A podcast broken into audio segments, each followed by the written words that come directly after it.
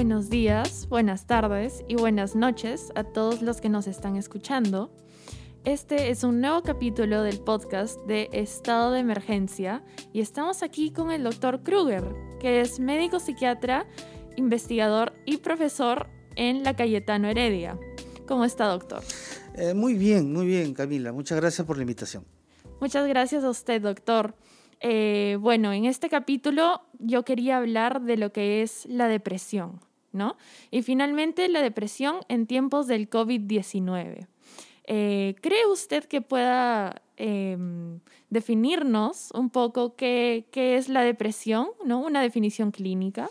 Claro, eh, aquí se trata, creo yo, de una definición simple y que, quede, ¿no es cierto? Porque eso se trata. Es una, la depresión llamada depresión mayor o depresión clínica, es una enfermedad médica en donde se alteran circuitos neurales a nivel cerebral que producen un estado de cambio vital. La persona no se siente la misma y por otro lado se afectan las funciones instintivo-volitivas, que después podemos pasar a explicar. Claro que sí. Eh, doctor, y mm, con esta definición que usted nos ha dado, ¿hay alguna causa para, para, esta, mm, para este cambio eh, cerebral?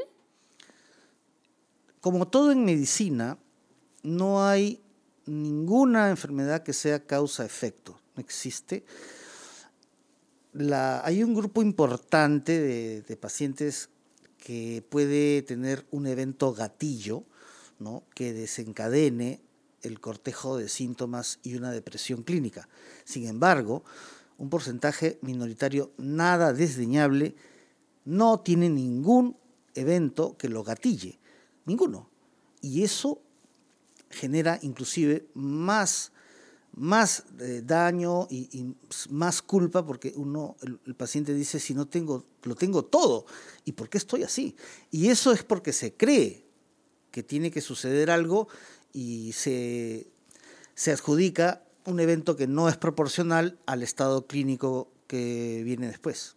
Claro, exacto. Y como usted muy bien lo dijo, hay un gran sentimiento de culpa, además de, todos los demás síntomas que conlleva tener eh, esta enfermedad que es la depresión, ¿no? ¿Podría decirnos usted alguno de los síntomas, por ejemplo? Bueno, claro, podría señalar cinco básicos, ¿no?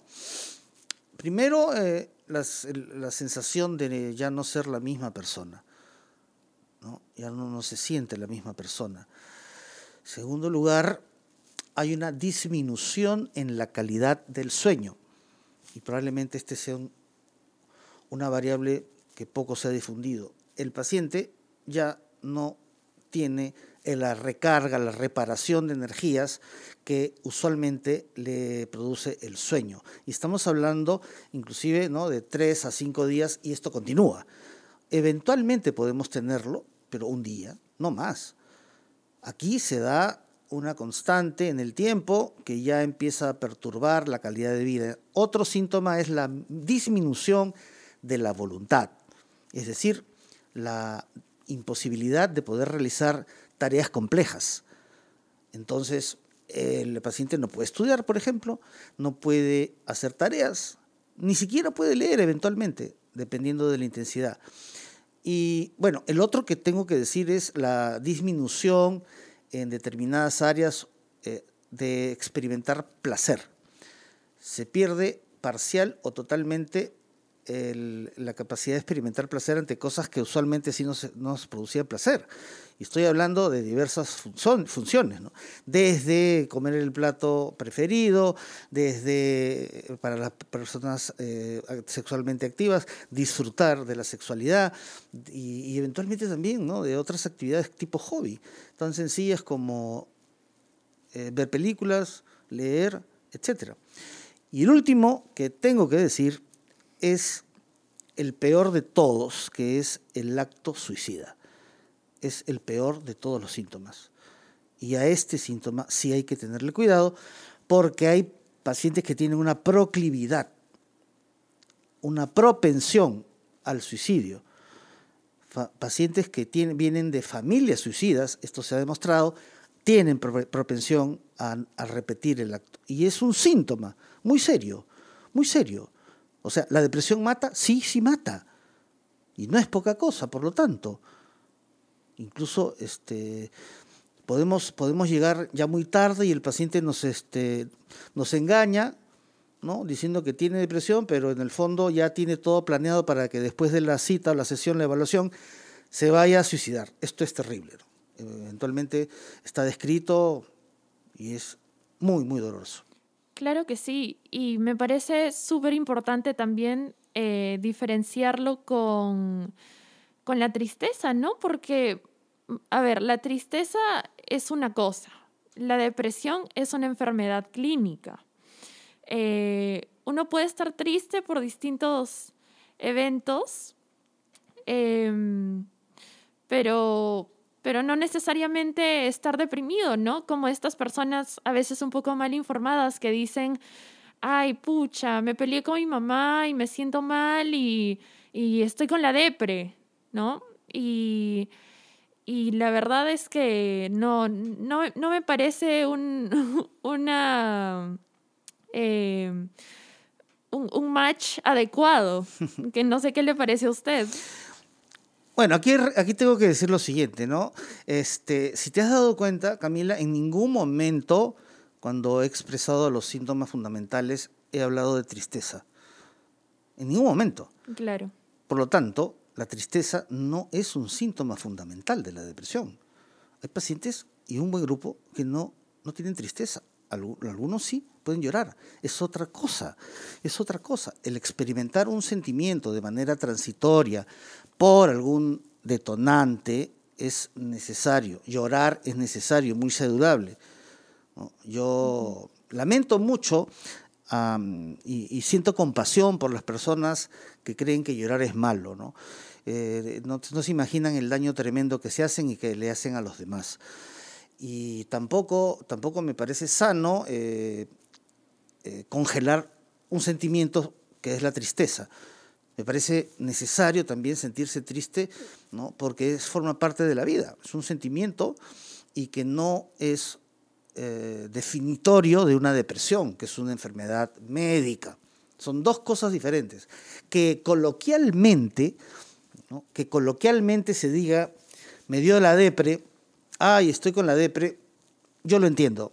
Ya ahora soy más flexible, ¿no? antes, antes era, creo yo, eh, muy riguroso de, del habla castellana, pero la verdad es que, bueno, es una lengua viva y en parte la entiendo, ¿no? Pero no la, no, no, es totalmente diferente, ¿no? Claro. Eh, además, hay muchos estigmas que acompañan a, a los pacientes con, con, depresión, tanto los familiares como a los mismos pacientes. Por ejemplo, eh, el mismo paciente puede creer que si sufre de depresión es porque es débil o es porque eh, de repente no ha encontrado el propósito de su vida o, porque no tiene la suficiente fuerza de voluntad para superar eh, estos, estos síntomas que usted eh, ha mencionado. ¿Qué podría decirnos usted para desmitificar de repente todas estas cosas? Yo los, eh, yo los conceptualizaría como sofismas, falacias, ¿no? que en buen, en buen, en buen este, estilo coloquial, mentira, ¿no? que son del, eh, son del vocabulario popular. Yo tengo que decir que lamento mucho que incluso exista gente bien educada, con capacidad de informarse acerca de esta enfermedad y que no cree que es una debilidad y es lamentable cuando recibo pacientes jóvenes o adolescentes y los que estorban son los papás. Se convierten en francotiradores, yo les llamo así. O el papá generalmente, porque claro, esta es una sociedad machista, que duda cabe. Claro. entonces el papá se cree Superman y le dice de todo al hijo o a la hija, de todo. Lo que yo, yo simplemente pido es que puede pensar lo que quiere el Señor, pero que no estorbe que no estorbe porque su hijo o hija está sufriendo y de qué manera. Entonces, es lo único que yo pido, ¿no? Que si hoy en día, ¿no? Y lo vemos mucho más intensamente en virtud a esta pandemia, hay un porcentaje importante de gente que no cree en la ciencia. Esto es atroz, espectacularmente atroz, esto es fatal. Si seguimos los lineamientos de chamanes, de médicos anéticos, entonces vamos a tener graves problemas. Igual para la depresión. No saben cuando el daño que les hacen a un paciente cuando le dicen no tienes nada. Y nuestros propios colegas, porque claro, van circulando por gastroenterólogos, neurólogos, internistas, y le dicen no tienes nada. Eso es lo peor que se le puede decir, entre otras cosas, ¿no? O sea, Claro, es este como minimizar eh, todo lo que esta persona puede sentir, todos estos síntomas. Claro, yo puedo decir, no tiene nada neurológico, pero ¿el sufrimiento qué? ¿El sufrimiento qué? Ese es un terreno propio de quienes nos encargamos de curar heridas del alma, los psiquiatras, que hoy tienen una gran labor. Esta es una, una temporada, una época importantísima para los psiquiatras, porque la salud mental se está yendo a pique y luego podría, darte luego eh, una primicia, una nomás, en algún momento, ¿no? Cuando, cuando sea el momento, ¿no? Pero esto es, yo estoy francamente alarmado, ¿no? Francamente alarmado. Aquí lo puedo decir, eso no significa que nos tenga que afectar, pero sí lo digo para que seamos entes de, eh, de curación o de eh, educación, entes de educación, de información, para que los que están escuchando esto y lo están incorporando puedan trasladarlo a otras personas y poder entender antes que caiga. Porque en la casa del jabonero el que no cae resbala. Claro que sí, doctor. Y me ha pasado, eh, volviendo al tema, ¿no? De los padres como francotiradores, me ha pasado muchas veces eh, experiencias personales en las que, por ejemplo, mi mamá, que es fiel creyente que el, el deporte es una terapia y cura la depresión, ¿no? Ese tipo de cosas que a mí me parecen a este punto humorísticas, porque cuando yo he tenido un cuadro depresivo, dentro de lo que es mi, mi enfermedad del trastorno bipolar, em, no he podido ni siquiera salir de la cama. Entonces, ¿cómo voy a salir a correr si ni siquiera puedo pararme para, no sé, ir al baño, así calarme, em, entre otras cosas, ¿no? Yo creo que hay que eh, desmitificar muchas cosas y creo que, em, corríjame si estoy mal, pero yo creo que la depresión debido a la coyuntura que estamos viviendo, se ha eh, intensificado en, en las personas.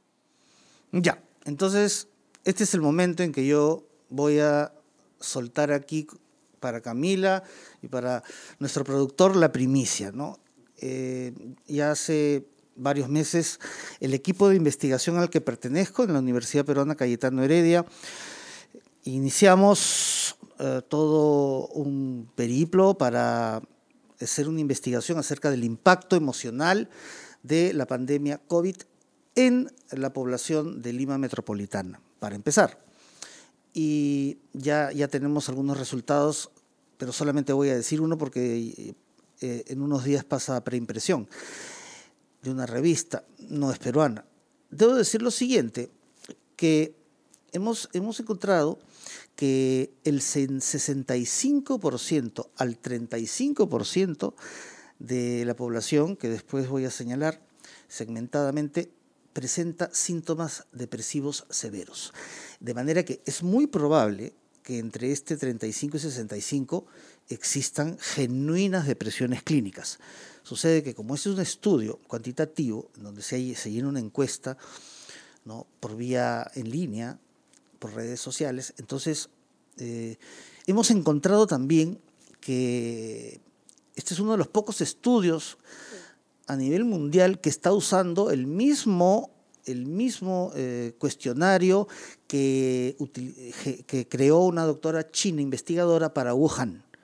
que nos ha cedido generosamente y que inmediatamente le hicimos la validación para que sea usada en el Perú. Deben saber que cualquier cuestionario, así sea traducido, no tiene ningún valor a menos que sea validado. Este instrumento ha sido validado y resulta que una de las cosas que estamos, hemos encontrado es que es mucho más sensible para medir impacto que los otros eh, instrumentos que se han usado a nivel mundial. Estoy hablando de España, Italia, Brasil. Yo no entiendo por qué no lo han validado, si es un proceso ¿no? Que, forma parte también incluso de una investigación aparte. ¿no? Entonces, lo que quiero decir es que ¿en qué, se, diferencia? Resulta que las poblaciones de Lima Centro, estamos, estoy hablando de los distritos, ¿no? este, digamos, Miraflores, San Isidro, Surco, La Molina, este, Barranco, más o menos, Lima Centro, eh, muestran 65% de síntomas severos. Y en Lima Norte, Lima Este y Lima Sur, 35%. Ahora bien, no podemos eh, hasta ahora encontrar el, el indicador predictivo, la variable predictiva acerca de esto. Sin embargo, debo señalar que en los estudios de, España y de Italia, sí, sí, sí, encontraron el valor predictivo, la, variable predictiva, que era años de instrucción. Y los que tienen más años de instrucción, según esos estudios, son los que tienen más vulnerabilidad a hacer depresión mayor, o sea, síntomas depresivos severos. Y esto se ha encontrado también eh, en otros estudios, pero los fundamentales estos que les digo, en China es muy difícil valorar esto, pero en Italia, en España, se encontró esa variable. Entonces, eh, eso no lo podemos decir acá porque no es algo que hemos encontrado y estamos ahí rompiéndonos el cerebro tratando de ver qué, variable puede ser. ¿no? Claro. Si no encontramos, no encontramos. La investigación es así. Entonces, eh, pero quiero señalar esto porque en este momento fácil, fácil, ¿no? Más de un 35% está deambulando por la ciudad de Lima con su depresión a cuestas. Algo muy serio.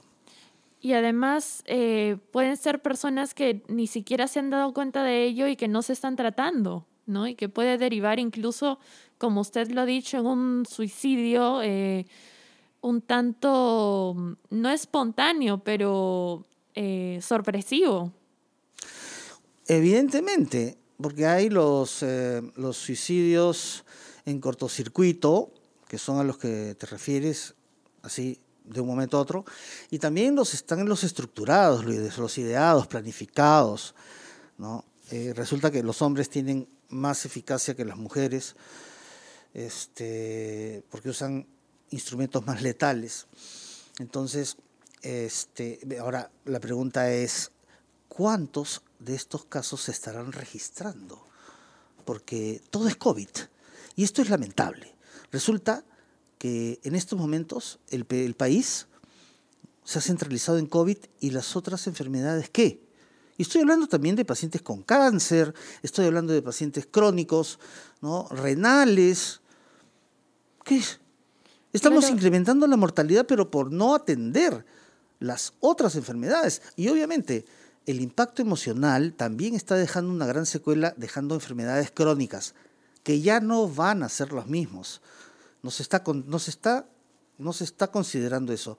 ¿Y cuántos suicidios estarán habiendo? Que obviamente ni se reportan, porque lo que hay es estigma, estigma. Como, como bien has dicho, eh, se tapan, se tapa cuando alguien tiene depresión porque cree cree que es vergonzoso, ¿no? Este, no se dice como si fuera otra enfermedad. Sí pueden decir hipertensión, sí pueden decir diabetes, pero no pueden decir presión. Algo que yo estoy valorando mucho en ti, Camila, en realidad, porque tú eh, tienes el valor de decir abiertamente la enfermedad que tienes, porque sabes que tú no la buscaste. Entonces, eso me parece maravilloso. Y además, em, aparte de lo que usted dijo, de que ahora en el país y en el mundo en general todo es COVID, Em, de por sí la salud mental en el Perú nunca ha sido em, lo suficientemente valorada o, creo yo que em, contemplada, pero mucho menos ahora, ¿no? Que eh, si como usted bien dice, a las enfermedades eh, físicas, como es el cáncer, el, de repente el VIH, eh, qué sé yo, no se les está dando una prioridad a nivel hospitalario. Eh, ¿Qué nos puede decir usted acerca de, los hospitales psiquiátricos? Bueno, podría decir en términos generales que, eh, y esto no es actual, esto tiene décadas, ¿no? muchas décadas en donde los gobiernos simplemente, igual como el estigma, no le han dado importancia a la salud mental. Y no le han dado importancia porque no han invertido en ella, este, y porque si en algo estaban, algo estaban haciendo en los últimos años, pues se ha venido abajo. De manera que yo en general diría que es una, un desastre.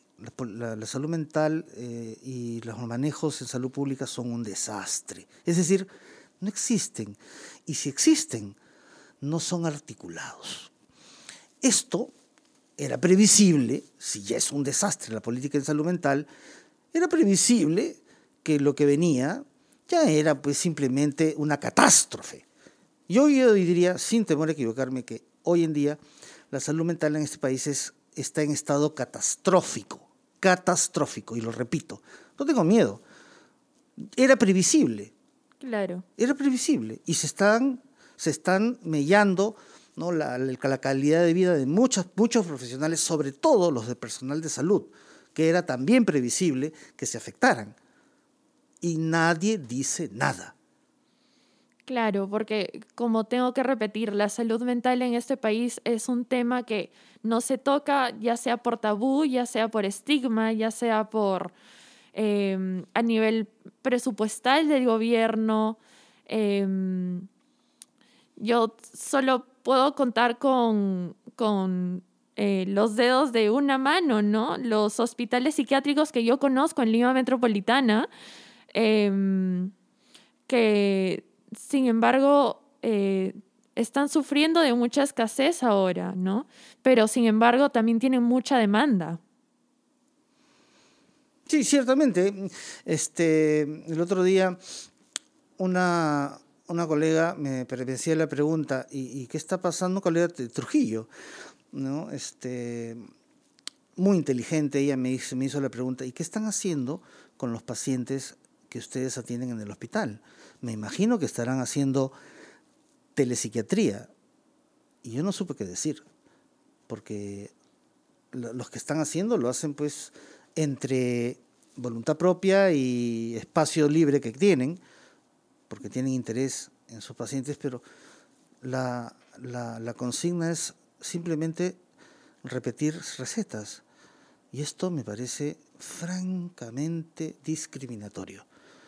Y lo estoy señalando en el terreno de salud mental, donde obviamente, ¿no? si ya, ya no se le daba importancia eh, y era discriminatorio ahora, imagínense, se están reactivando en la población general, y digo a, nuestra gente, a mi gente.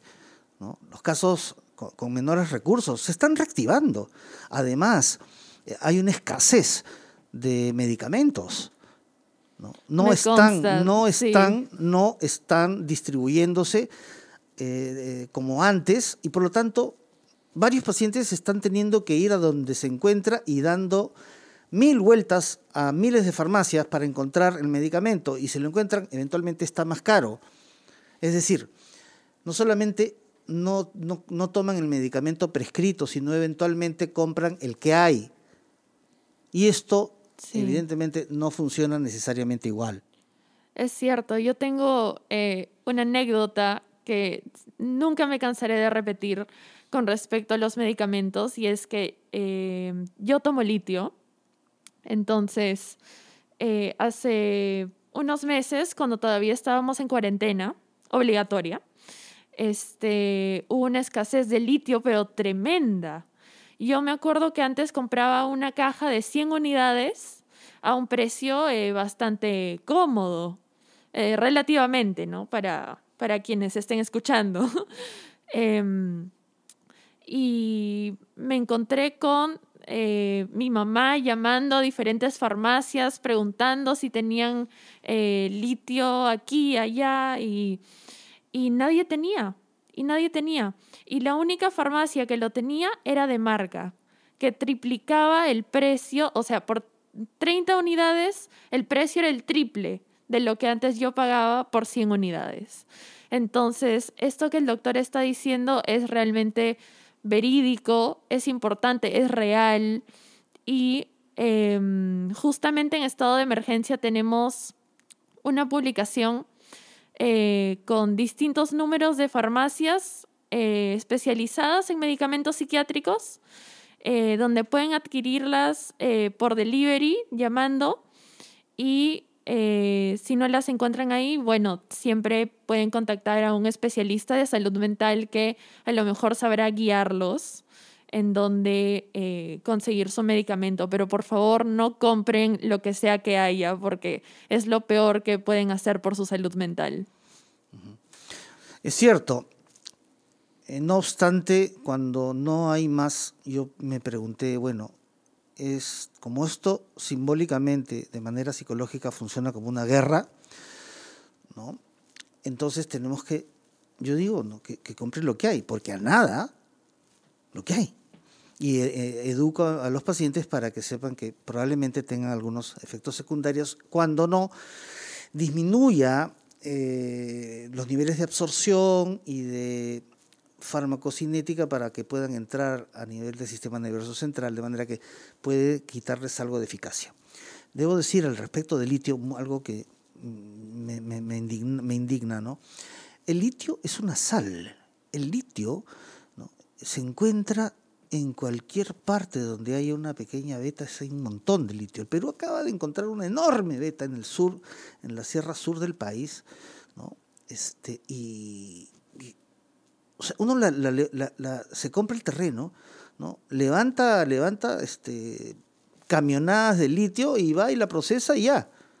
No se fabrica el litio, o sea, sea que sea carbonato o lo que sea como sal, ¿no? No necesita un procesamiento tampoco tan nada específico, es como la sal, el, cloruro de sodio, exactamente igual. Se envasa y listo. Entonces, lo que sucede es que no hay intereses porque las vetas que la beta que hemos encontrado recientemente entre Bolivia Perú este debajo hay plutón hay, debajo hay uranio. Suele haber uranio está vinculado al uranio. Entonces ¿no? Acá hay cosas horribles, ¿no? Cosas horribles, este... Y otra vez, ¿no? Es inaceptable que no haya, no, no, no hay escasez de litio. Es inaceptable. Eso es fundamentalmente porque, bueno, claro, todo es COVID.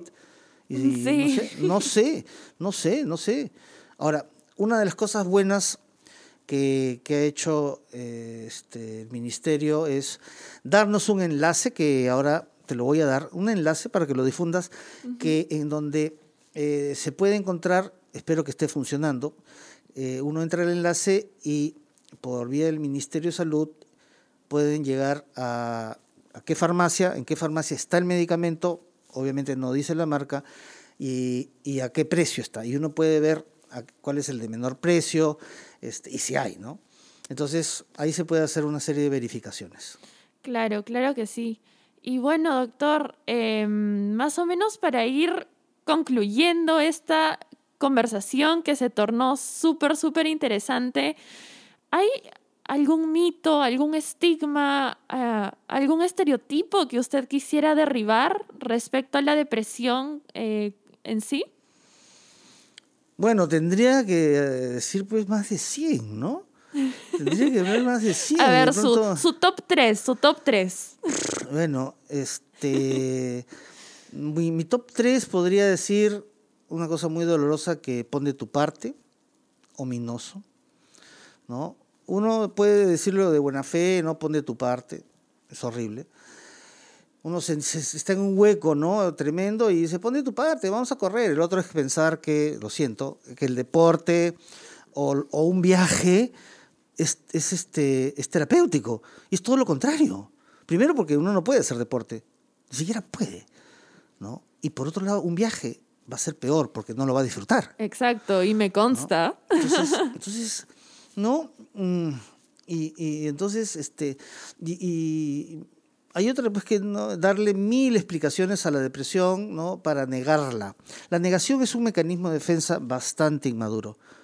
y mucha gente, por el afán de evitar aceptarlo, lo niega porque creen que es una debilidad y no es así. Exacto. Y creo que esa, eh, esos han sido, ¿no? Los temas que hemos conversado un poco em, justo ahora, ¿no? Que creemos que la depresión se supera con fuerza de voluntad, que de repente es aburrimiento, es flojera, es debilidad, em, o incluso que la depresión ocurre cuando, cuando sucede algo malo, cuando, eh, corríjame doctor si me equivoco, es, em, es un problema a nivel eh, cerebral, ¿no?